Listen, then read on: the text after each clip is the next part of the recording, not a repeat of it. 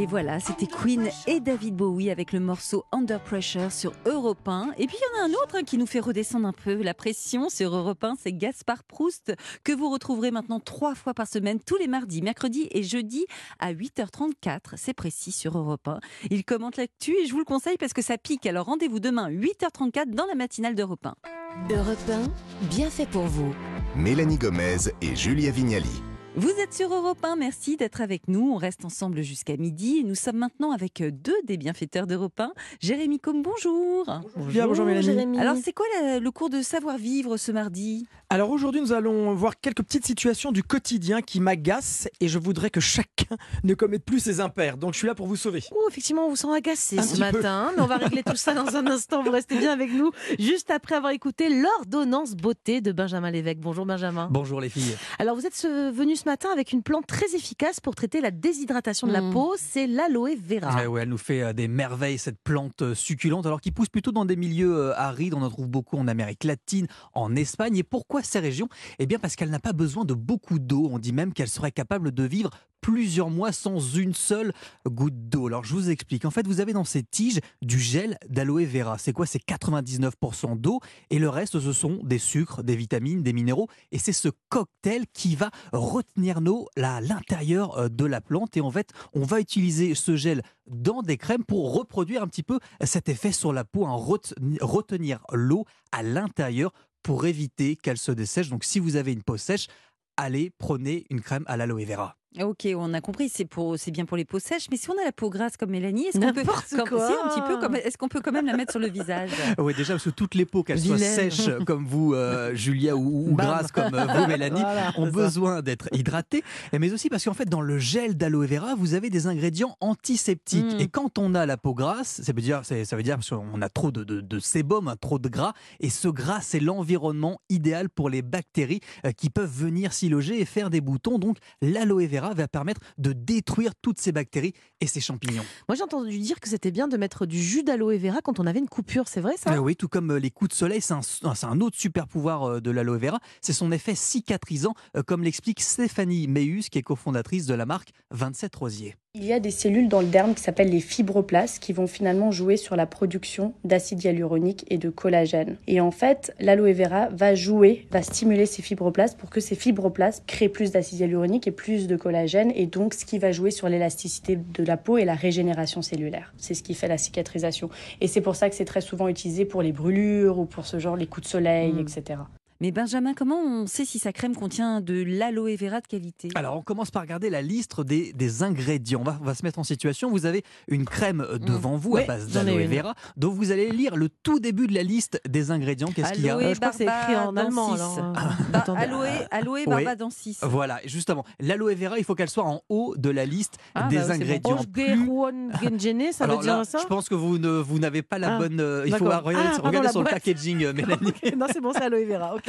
En fait, il faut que l'aloe vera soit en haut de la liste. Autrement, Plus- si c'est pas ça, Qu'est-ce que j'ai lu alors Plus elle est en haut de la liste, plus Je elle est utilisée en forte Oui, quantité dans la crème. Donc si vous avez de l'aloe vera en fin de liste, ça c'est du marketing, ça veut dire qu'il y en a tellement peu que c'est pratiquement euh, pas euh, dans, dans la crème, il y aura pratiquement pas d'effet. Et puis ensuite s'assurer que c'est du jus d'aloe vera, comme l'explique Pierre Ruffi qui travaille pour la marque Santa Verde. On veut pas d'extrait, on veut pas de poudre.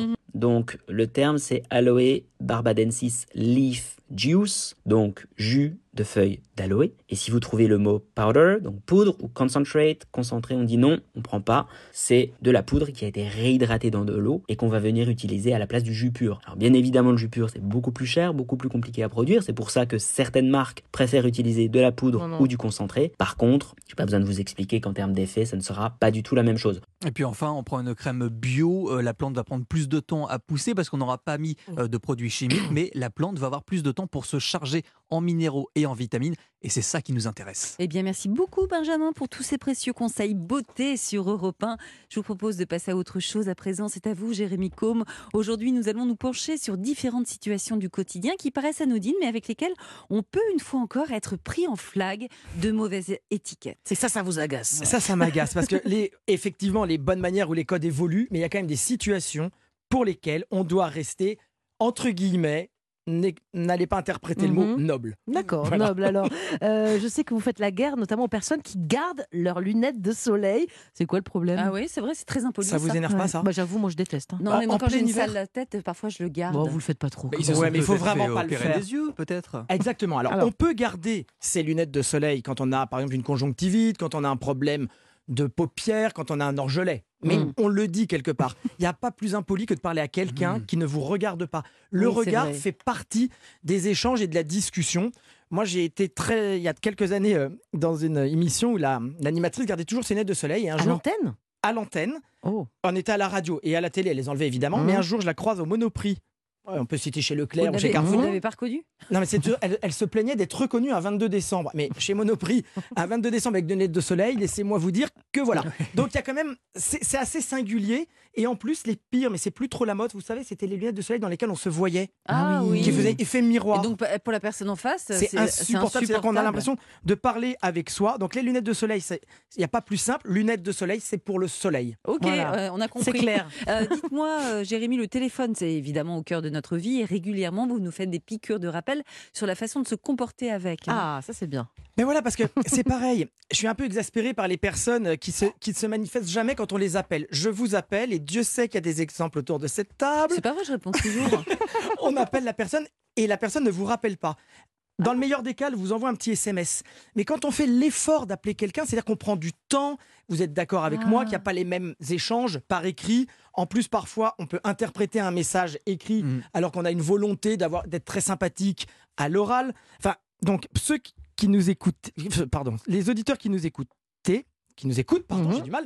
Quand vous, quand on vous appelle, rappelez, ou alors on envoie un SMS pour dire, je te rappelle dans à la fin de la journée. Mais vous voulez dire, on nous envoie un texto, on renvoie un texto, Voilà. on nous appelle, On rend l'appel. On rend l'appel. D'accord. Et c'est parce que c'est quand même, c'est manifester quand même de la sympathie et du temps qu'on donne à l'autre. Mhm. Et alors, vous faites un peu une fixette téléphone aujourd'hui parce qu'il y a aussi des recommandations sur la manière de parler euh, sur haut-parleur, je Bah, crois. c'est ça. Oui. Ouais. Ça, vous, ça nous arrive tous. On sent qu'on est sur haut-parleur, mais la personne en face Ne nous le dit pas. pas. Non, ça, Ça, c'est très impoli. C'est Ouais, impoli et c'est surtout qu'il y a des choses qu'on ne dira pas quand on sait qu'on est sur haut-parleur.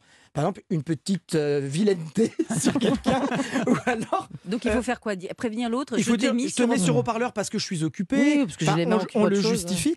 Et c'est pareil quand on est euh, dans les transports en commun, dans un lieu public, on ne met pas son Ah, téléphone sur haut-parleur et on ne parle pas trop fort. Ah oui, oui, il y a autre chose hein, qui mérite votre avis, c'est l'utilisation du micro-ondes dans la cuisine au bureau. Alors ça, vous devez, ça, vous devez trouver Ouais. bizarre Non, qu'on en je parle. vois tout Oui. à fait ce que vous voulez Mais dire. c'est Elle, vous l'utilisez tous les jours le micro-ondes, Oui, et parfois il y a une odeur. Ah, mais qu'est-ce que ramènent les gens. Mais c'est ça. C'est-à-dire qu'on ne, on ne met pas du fromage fondu, du roquefort par exemple, Non. dans un plat qu'on vient réchauffer au bureau. On respecte son entourage. Ça paraît tout bête, mais on met dans un micro-ondes commun et dans une cuisine commune que des plats un peu inodores, parce que sinon c'est c'est un manque de respect pour les Est-ce autres. qu'on peut étendre cette règle de savoir vivre au TGV par exemple? Ah bah, c'est pareil. Parce que les œufs durs là, les trucs, on n'en peut plus.